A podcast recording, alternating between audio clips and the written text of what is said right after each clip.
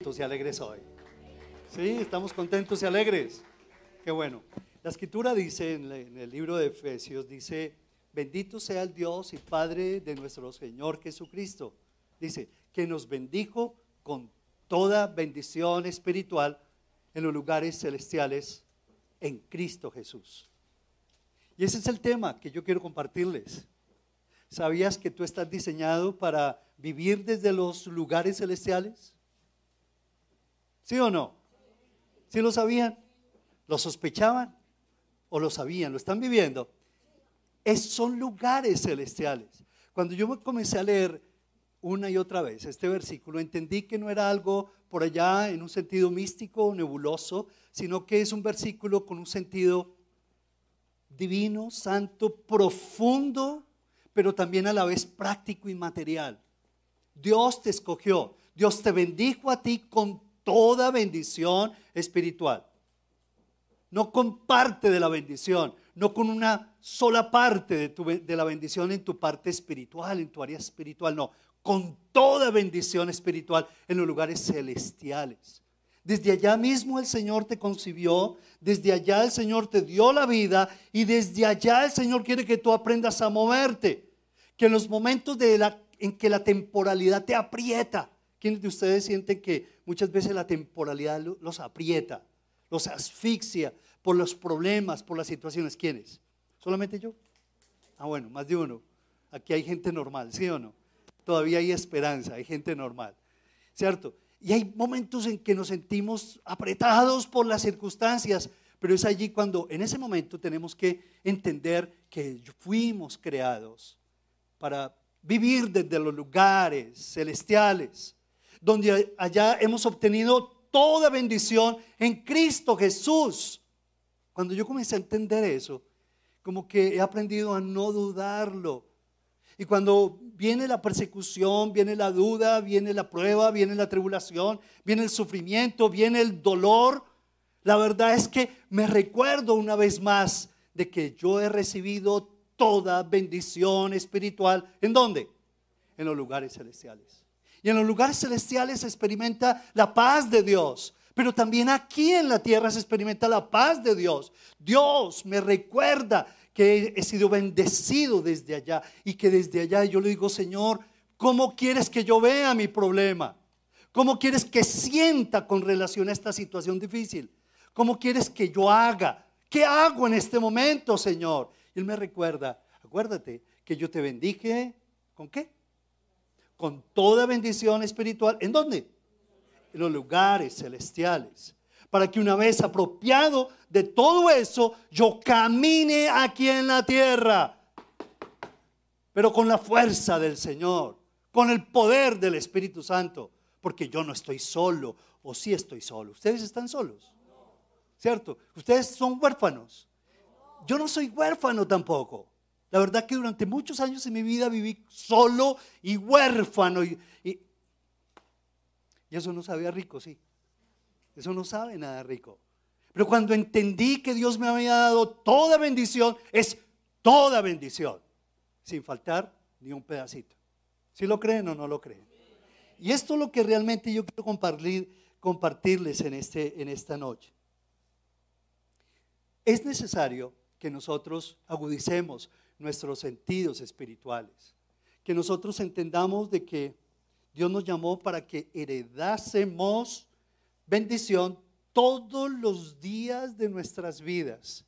Llueve, llueva, truene o relampaguee. ¿Cierto? Y ese llueve, truene o relampaguee implican tantas cosas, independiente de la, subida de, de la recesión mundial que seguramente estamos viviendo, del dólar, del cambio del dólar y del nuevo gobierno que nos espera. A ver, una sonrisa. ¿Sí o no? ¿Llueve? ¿Qué? ¿Ruene? ¿O relampaguee? Tengo toda bendición de Dios en los lugares celestiales en Cristo Jesús. No hay nada que hacer, Nada lo puede cambiar, nada lo puede cambiar. Y si no, preguntémonos a tanta gente, sí, hay situaciones difíciles, pero también lo que está pasando en Rusia, en Ucrania, allá en Ucrania, la iglesia se está levantando como nunca antes. Me llegan testimonios de videos allá debajo de los subterráneos, escuchando las bombas, cómo las familias están llegando a Jesús. ¿Por qué tuvo que ser así que la gente está llegando al Señor? Y la gente está orando como nunca antes, porque tiene que ser así. Porque tiene que ser en Colombia, que después de 60 mil, ¿cuántos millones de muertos? ¿Cierto? es una... Eh,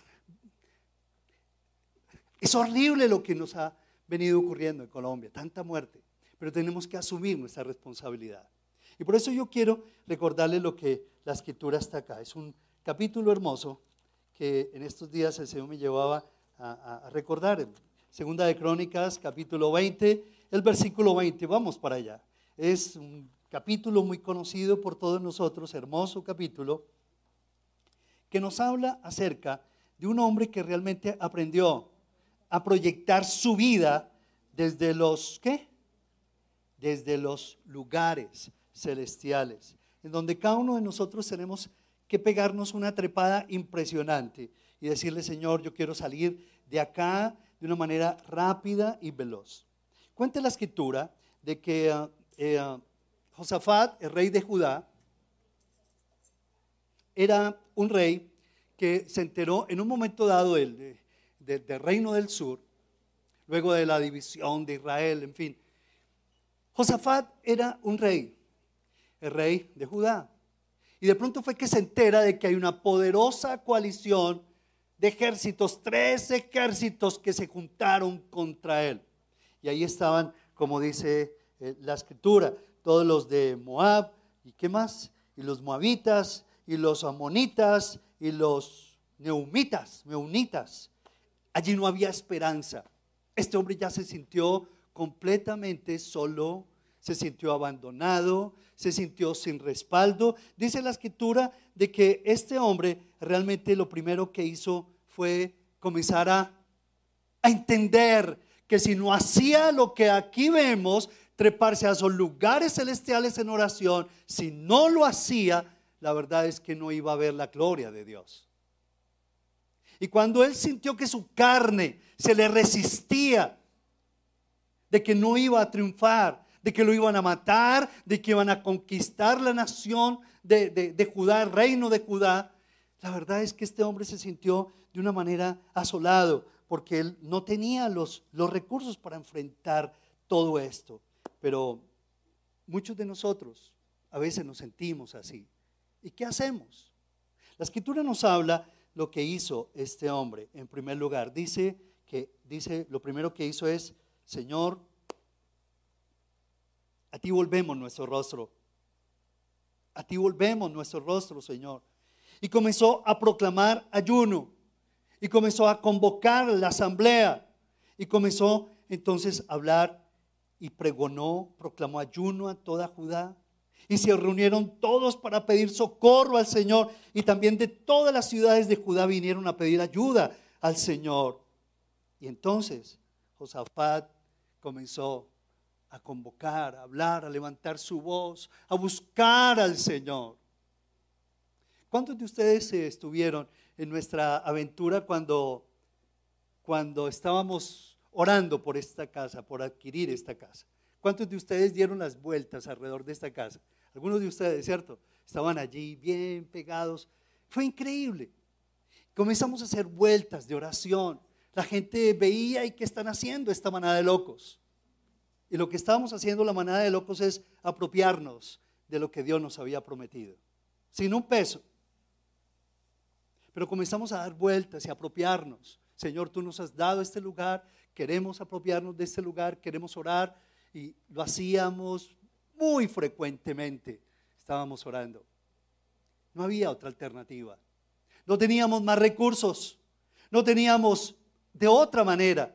Nuestra, nuestro único auxilio y socorro era pegarnos al Señor. Y eso fue lo que hicimos y entendimos que era subir a esos, treparnos a esos lugares celestiales. Porque allá arriba es que las circunstancias te ven de otra manera. Una cosa es ver la realidad de un edificio desde abajo, de 19 pisos, y otra cosa es ver la realidad desde el qué? Desde arriba, desde el, desde el, techo. E, es distinto, las realidades son muy distintas. Josafat lo entendió y comenzó a buscar al Señor. Y dice la escritura, a partir allí en el versículo 5, y comenzamos a ver un diálogo precioso de Josafat y el Señor. Y entonces Josafat se puso en pie en la asamblea de Judá, de Jerusalén, en la casa, dice, y comenzó a pregonar ayuna, ayuno, y comenzó a decirle al Señor, Dios, versículo 6, tú eres el Dios de nuestros padres. ¿No eres tú el Dios en los cielos y tienes dominio sobre todos los reinos de las naciones? ¿No está en tu mano tal fuerza y poder que no hay quien te resista? No hay. ¿Tú no, ¿Acaso tú no echaste tú los moradores de esta tierra delante de tu pueblo Israel y la diste a la descendencia de Abraham, tu amigo, para siempre? Y ellos han habitado en ella y te han edificado en ella santuario a tu nombre, diciendo, si mal viniere sobre nosotros su espada de castigo o pestilencia, tú mismo, tú mismo, Señor, vas a escuchar, tú nos vas a salvar. ¿Saben lo que comenzó a hacer este hombre desde ese lugar celestial? Él comenzó a adorar a Dios. Y tú adoras a Dios cuando tú reconoces quién es Él. ¿Y saben qué es importante que nosotros cuando estamos, cuando estemos así, solos, vueltos pedazos, atribulados, en un hospital atendiendo que Dios no lo permita un hijo o en un accidente que Dios no lo permita. Lo que Dios espera es que tú no te desgastes en tu angustia, echándole culpas a las personas, peleando, violentándote o blasfemando. Eso es lo que el diablo quiere. Pero lo que Dios quiere es que tú te trepes en ese momento a esos lugares celestiales y que tú le digas, Señor, yo quiero adorarte y bendecirte. Quiero, te quiero recordar quién eres para mí. Tú has hecho esto. Te adoro por quién eres. Y comenzó a recordar Josafat, aún lo que había hecho el Señor con sus antepasados, Abraham, ¿cierto? Y todos ellos, Señor, tú prometiste Tú, Señor, respaldaste tu palabra, mantuviste tu promesa en una vigencia maravillosa, Señor. ¿Te acuerdas, Dios? Josafat lo que hace es alabar al Señor.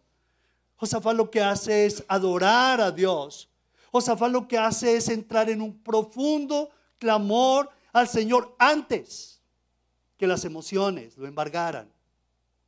Antes que la blasfemia antes que la queja avanza, llenará su alma de angustia, de dolor. ¿Cuántos de nosotros nos hemos sentido así, angustiados, llenos de dolor, de queja, de soledad? ¿Cierto que sí? ¿Es bueno o no? ¿Sí o no? no eso no es bueno, para nada en absoluto. Dios que lo que quiere es que hagamos lo que Josafat hizo. Josafat se levantó, Josafat clamó, Josafat alabó al Señor y le dice allá en el versículo 12, porque en nosotros no hay, ¿qué? Fuerza. Me fascina lo que dice en el versículo 12. ¿Sí lo están leyendo? Porque en nosotros, ¿qué? No hay fuerza contra, contra tan grande multitud que viene contra nosotros. ¿Por eso qué? No sabemos qué hacer. Y a ti volvemos nuestros ojos. Es, es una declaración de qué? ¿De, ¿De qué? De fe. ¿De qué más? De impotencia. De una tremenda impotencia. No sé qué hacer, Señor. Y a ti volvemos nuestros ojos. Aquí no hay ninguna apariencia. Aún delante del pueblo. Este era un hombre, era un líder. Y el liderazgo es para usarlo en momentos adecuados y de la mejor manera, en el nombre de Jesús. Y Él convocó a su gente. Así estamos, muchachos. Y qué bueno que tú, padre de familia, cuando tengas problemas, no te escondas. Bueno, escóndete con Dios. Pero no te escondas, ya sabes, en dónde frecuentemente nos escondemos y con quién frecuentemente nos escondemos. Ese es el momento para que tu liderazgo se ponga en acción y le diga familia, hijos, esposa, esta es la situación, mi trabajo, necesito oración. Necesitamos que Dios recupere el vigor de nuestra familia, la unidad de nuestro hogar. Nuestro matrimonio está pasando por momentos difíciles. Vamos a orar. ¿Por qué tenemos que estar escondiendo tantas cosas? No tiene sentido. Osafad era el líder y comenzó a decirle a su gente la realidad, vamos a orar a ti, volvemos nuestros ojos. ¿Cómo se llama el mensaje de hoy? ¿Cómo se llama el mensaje? ¿Ah? ¿Cómo se llama? Desde los lugares. ¿Solamente para Josafat? ¿Solamente para un Jesús? ¿Solamente para los apóstoles, los patriarcas, los profetas? Para todos los hijos de Dios. Un aplauso al Señor por eso. Para todos los hijos de Dios. No solamente por una casta sacerdotal. Es que alabar al Señor con un equipo de alabanza, y etcétera, etcétera, etcétera. Es muy fácil. Es más fácil. Pero cuando, cuando en la higuera no hay frutos y los ganados se murieron, y cuando hay enfermedad y cuando hay todo lo que está ocurriendo en el mundo, qué tremendo. O sales corriendo a buscar el principal y el mejor escondite, o te trepas a dónde? ¿A dónde? a los lugares celestiales, donde tú lo único que vas a decir es abrir tu corazón y decirle, Señor, yo no necesito dar ninguna apariencia. Señor, yo lo que necesito es desgarrar mi corazón, me rindo ante ti. Es increíble.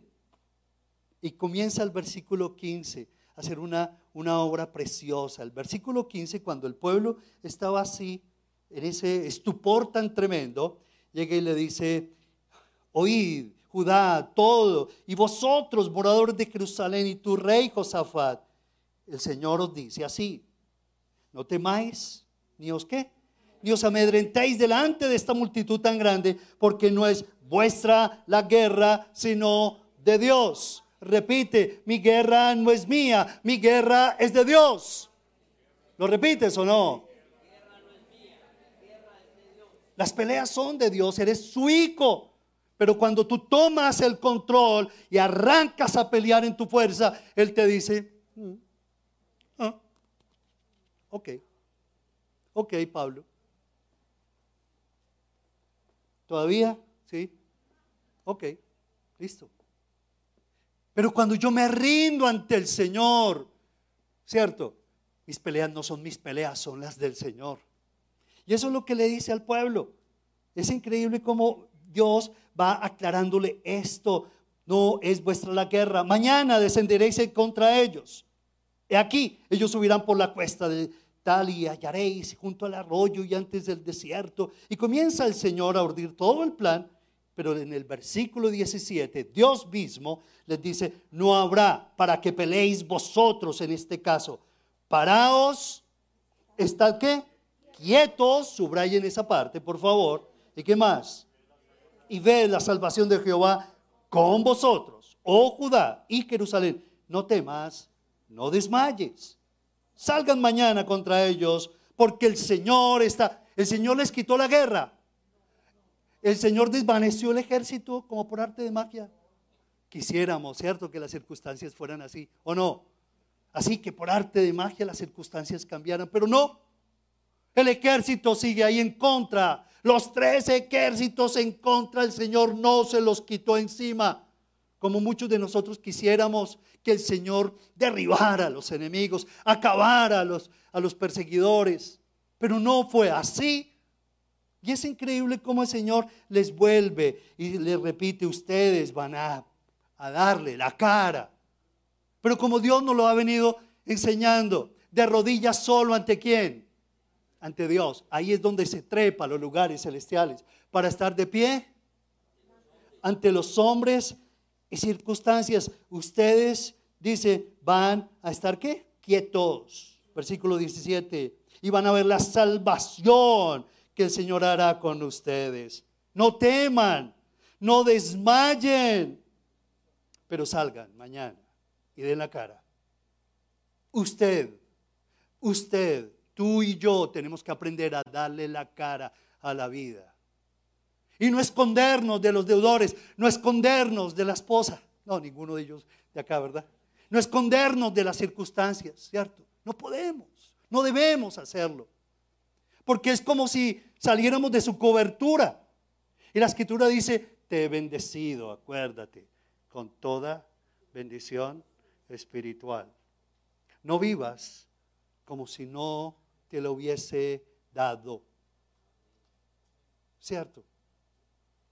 Lo hermoso de todo esto es que les dijo, estad quietos, quédate quieto para que veas mi salvación. Yo me acuerdo que cuando se estaba vendiendo esta casa, en esos días, ¿hace cuánto, mi amor? ¿Hace cuánto? ¿Ah? No, en ese tiempo más, ¿cierto? Por ahí unos 16 años, ¿cierto? Y yo me acuerdo que, que en esos días, cuando se estaba vendiendo la casa, estuvimos muy asediados de una manera injusta e indebida por los Goliaths de la construcción aquí en Antioquia y de otros lugares. Grandes Goliaths, ¿cierto? Y ellos como que nos querían sacar injusta e indebidamente sin el debido proceso. Me acuerdo en esos días que ah, no contentos con amedrentarnos, llamaron a la dueña y comenzaron a agrandarle la cabeza con cuentos eh, eh, malos acerca de nosotros. Una vez esos cuentos llegaron de tal manera que ella venía con su abogada y prácticamente eso era con papeles, esto es lo que me están pagando, esto es lo que me están dando, eh, en fin. Eh, ustedes saben que nosotros hemos tenido mucha paciencia, ¿cierto que sí? y una vez ella llegó con un cuento de que no, y además me dijeron que cómo esta casa se le va a entregar a una iglesita. Ustedes saben que soy muy paciente, ¿cierto?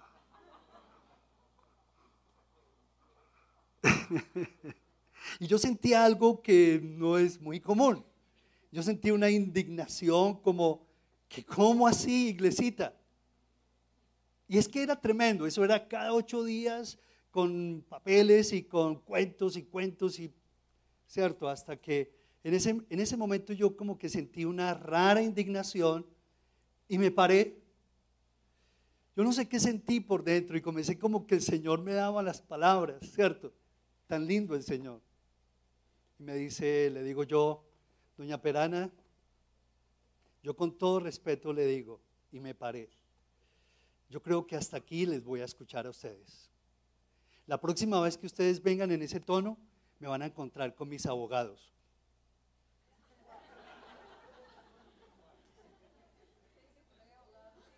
Todavía no, no aparecía Juanita por allá en el espectro, ni el equipo de abogados, ni de constructores, algunos están por aquí, ¿cierto? ¿Te acuerdas? ¿Y cómo así? ¿Cómo así? La señora me miró muy raro, la abogada me miró ferozmente, se pararon y se fueron. Yo en ese momento como que quería devolverme y decirle, no, no, mentira. y el Señor, ¿qué me dijo? Quieto, quieto. Te vas para los lugares celestiales. Y yo comencé a pensar, pero Señor, se va a perder la casa, esta señora se va y nunca va a volver, ¿qué vamos a hacer? Quieto. Pero Señor, ¿qué vamos a hacer? Pues hay que hacer un préstamo, hay que hacer una campaña.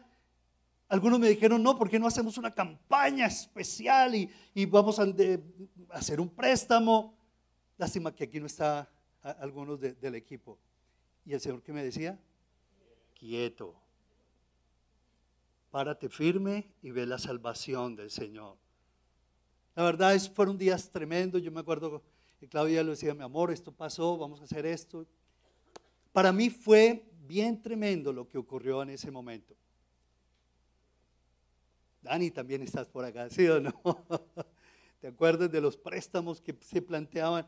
Yo dije, no, nada, no, nada, campañas, no, nada. Si el Señor no la va a dar, no la va a dar. Pasaron los días y yo que me tragaba, ¿qué? ¿Ah?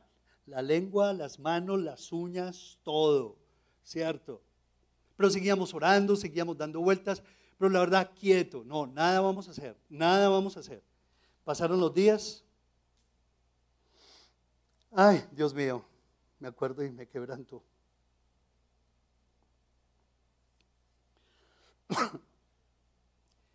Y después ella me dice, me llama y me dice, mira, pastor, yo quiero hablar con usted. Yo le dije, bueno, perfecto. ¿Va a venir con su abogada? no, no, no, no, no, no, precisamente no, yo quiero hablar con usted. Y se vino. Miren, yo no sé qué le ocurrió, ¿cierto? No, sí sé qué le ocurrió, ¿cierto? Desde lugares celestiales Dios transforma las circunstancias. Llega y me dice, yo quiero pedirle perdón, porque no es el trato que yo debí darle a usted, porque durante años yo le he visto a usted, he visto la iglesia y estos no son tratos. Por eso vine sin mi abogada. Quiero pedirle perdón. Y aunque otros constructores me dan más y más de lo que usted dice que ofrece por la casa, hoy estoy decidiendo entregarle la casa a ustedes para la gloria de Dios.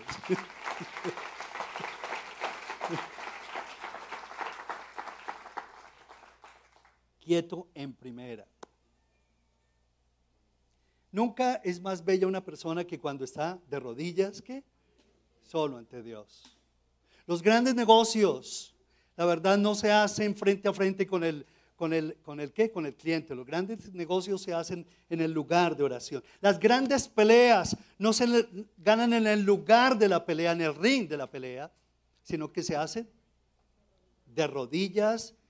¿En dónde? En el lugar secreto. Cierra tras ti tu puerta y estando en secreto, ora a tu Padre Celestial que te ve en secreto. Y tu Padre que te ve en secreto, ahí clavado de rodillas, en los lugares celestiales, clamándole al Señor, te recompensará. En público, gloria a Dios, ¿sí o no? Te recompensará en público. Pero volvamos a Josafat. Vamos a terminar con esta preciosa historia. La Biblia dice que en ese tiempo cuando Josafat se trepó a esos lugares celestiales y le dice, Señor, esto es lo que tenemos, oh Dios. Estamos desamparados, pero te reconocemos como nuestro Dios. Nos humillamos ante ti, Señor. No nos queremos llevar del desespero porque cometemos más y más errores. ¿Saben lo que ocurrió? El Señor comenzó a darle revelación y revelación. Y comenzó a decirle, crean a sus profetas, crean a sus ministros y estad para que estéis seguros, para que estéis tranquilos, dice al Señor, y seréis prosperados, dice con esa palabra textual, para que sean prosperados.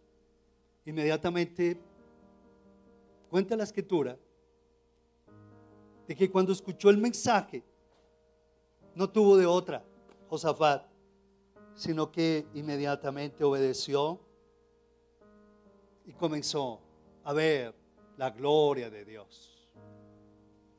Muchos de nosotros queremos ver las respuestas de Dios. Aquí, rápido, ahora, en mis términos. Pero no queremos pagar el precio que pagó este hombre. Y lo primero que hizo fue desgarrar su corazón. Lo que hizo fue adorar, alabar al Señor. En estos días del ayuno el Señor me decía, tranquilo, diga, dile a la iglesia que me ha agradado este ayuno porque lo han hecho de corazón y que mi presencia va a ir con ustedes y les voy a dar descanso. y eso es algo que realmente estamos experimentando. ¿Vimos la presencia de Dios? ¿La disfrutamos? ¿Sí la disfrutaste? Fue increíble este tiempo de ayuno. Por eso lo vamos a continuar todos los lunes, todos los lunes, solo a mediodía. ¿Quiénes se anotan? A mediodía, acá. Lo vamos a hacer acá. Eso, bienvenidos todos los, los lunes. Josafat ve el milagro y comienza el Señor a resplandecer de una manera espectacular, porque los hijos de Amón, los de Moab, los menonitas, dice, vamos a estar allí a destruirlos, yo los voy a confundir. Y comienza el Señor hacer esa obra preciosa. Versículo 27. Viendo a todos estos ejércitos, comenzaron a matarse unos y otros. Y cuando hubieron acabado con los del monte de Seir, cada cual ayudó a la destrucción de su compañero. Y luego que vino Judá, la torre del desierto, miraron hacia la multitud y aquí yacían ellos en tierra muertos, pues ninguno había escapado. Todos se mataron, unos y otros. Es increíble, durante tres días estuvieron recogiendo el fortín. Esos tres ejércitos, dice la escritura, que se mataron entre sí mismos. Todo lo que no es del agrado de Dios se va cayendo en su tiempo. Todo se cae por su propio peso en el tiempo de Dios. Si lo crees, solamente trépate a los lugares celestiales. Y termina esto, esta, esta, esta historia preciosa. Versículo 26, cuando vieron toda esa presencia maravillosa del Señor, todos los de Judá, versículo 27, los de Jerusalén y Josafá de la cabeza, volvieron para regresar a Jerusalén gozosos, porque el Señor les había dado gozo, librándolos de sus enemigos. Y vinieron a Jerusalén con salterios, arpas, trompetas, a la casa del Señor. Y el pavor de Dios cayó sobre todos los reinos de aquella tierra Vuelvo y lo leo, versículo 29, me ayudan, por favor. ¿Qué dice? Versículo 29. El pavor de Dios.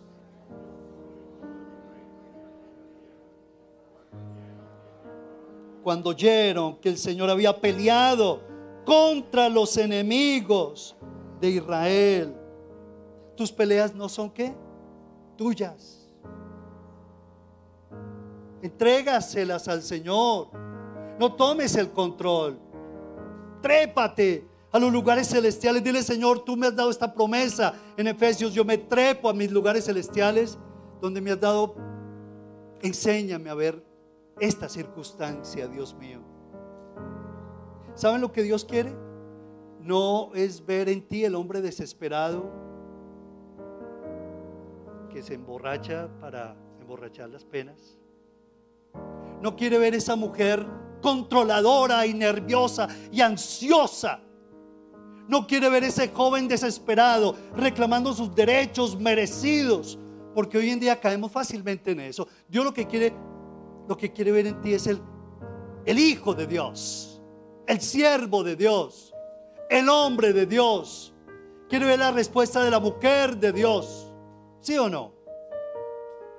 Dios quiere ver en ti esa persona. Por eso me fascina que dice, el pavor de Dios cayó sobre todos los reinos.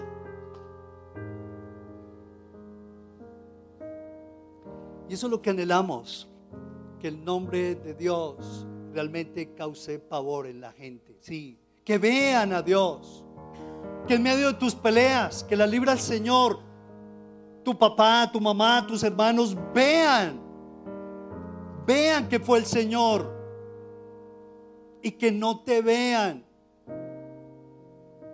en tu naturaleza humana, sino que te vean erguido en la presencia del Señor, para que la gente, tus familia, vean la grandeza, el poder y el amor de Dios manifiesto en tu vida y a través de tu vida para la gloria de Dios.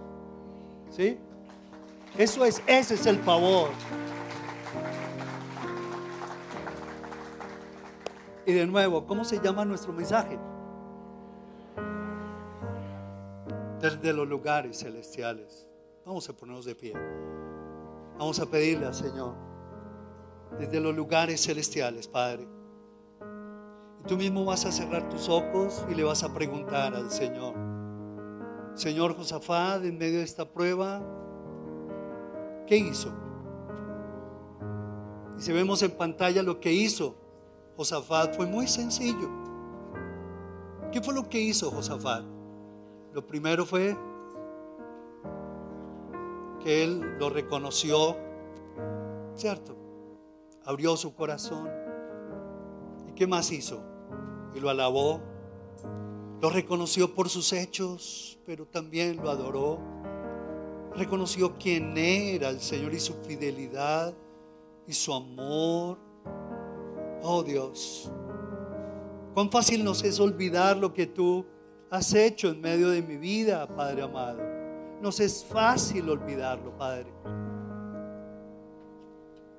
Pero necesitamos hacerlo. Y necesitamos clamarle como el siervo que brama por las corrientes de las aguas. Así mi alma clama, brama por ti, oh Dios, el alma mía. ¿Cuánto necesitamos desgarrarnos ante la presencia de Dios y dejar tanta pena y tanto respeto humano? Por eso me fascina entrar en, la alabanza al Señor. Porque cuando un corazón se dispone a la alabanza y a la adoración, allí comienza esa persona a levantarse hacia los lugares celestiales. Y no importa el dinero que tú puedas tener. No importa la casa que tú puedas artesonada, en que tú puedas vivir. Como dice, serás un pobre y miserable. Sino bramas, como siervo que brama por las corrientes de las aguas, así mi alma clama por ti, oh Dios. Josafat obedeció. Josafat se dispuso a hacerlo. Y comenzó a ver la gloria de Dios, a dar testimonio. ¿Sabes lo que Dios quiere es que tú seas dando testimonio del Señor? Que tú le cuentes a los tuyos cuán grandes cosas el Señor hizo en tu vida esta mañana fue hermoso como una parejita se arriesgó, le habló a las directivas de su colegio, de sus hijos, sobre el proyecto del arte de ser padres. Y ellos por encima de sus riesgos y por encima de sus temores, del que dirán, le hablaron al consejo, la asociación, a la rectora, a los profesores y para la gloria de Dios le aprobaron el proyecto. Hoy, esta mañana, aquí estaban los padres de familia iniciando el seminario, el arte de ser padres para el colegio San José de la Salle para la gloria de Dios. aplauso al Señor.